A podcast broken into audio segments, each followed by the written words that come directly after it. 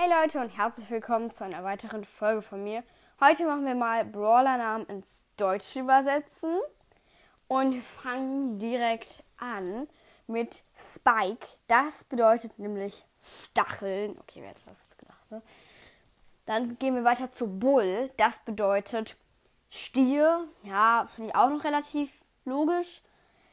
El Primo heißt Cousin oder halt Cousine, was ich ein bisschen komisch finde. Bee heißt Biene. Okay, wer hätte das gedacht, ne? Ähm, Eve heißt Abend. Und jetzt sind die Sachen, die ich selbst ähm, nicht wusste.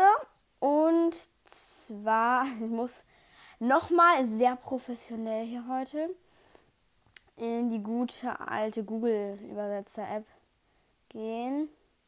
Cold bedeutet Fohlen.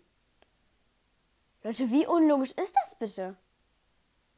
Wieso Fohlen? Was hat nichts mit dem Pferd zu tun? Nix. Und Bass bedeutet Summen. Hä? Hätte man dann nicht einfach Biso nennen können? Manchmal verstehe ich halt einfach mein Leben nicht, ne?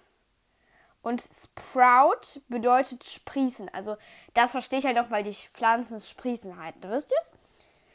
Ähm, und dann machen wir noch weiter mit Search. Das ist jetzt der letzte. Ich weiß, es ist eine ziemlich kurze Folge, aber ich habe dafür ein bisschen Zeit gebraucht, um das alles rauszufinden.